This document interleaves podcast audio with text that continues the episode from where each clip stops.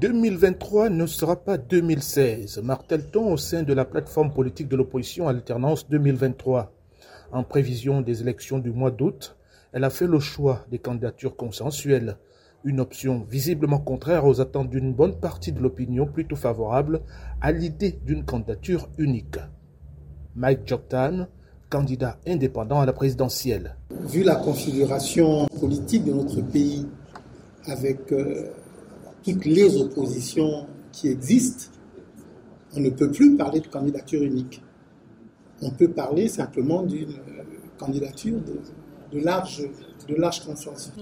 Pour Paulette Nissambo, présidente de l'Union nationale, la cohésion de l'opposition est une préoccupation partagée par ses leaders. Euh, nos partis sur le terrain, ils se parlent, ils s'entendent pour, dans le sens de constituer des candidatures consensuelles. Donc je voudrais le préciser parce que ne faut pas que vous partiez avec l'idée que rien ne se passe.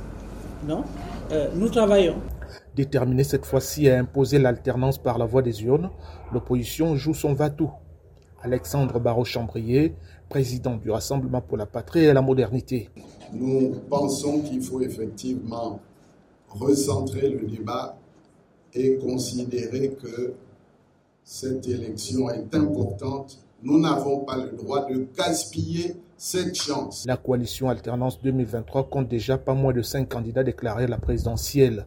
Elle rassure les plus sceptiques sur sa capacité à surmonter les divisions en moins de deux mois des élections. Nous disons au peuple avec respect et modération que non, nous avons à l'intérieur, au sein d'Alternance 2023, des personnes responsables, des personnes capables de surmonter leurs ambitions et de trouver parmi elles un représentant à l'élection présidentielle. Nous allons le trouver et si vous, vous regardez dans le passé, vous remarquerez que ça s'est toujours fait dans les dernières minutes.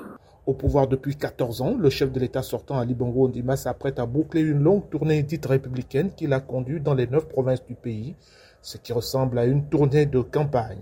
Pour le moment, il n'a rien dit sur ses intentions, mais son parti, le PDG, affirme que l'annonce de sa candidature pourrait intervenir d'ici début juillet.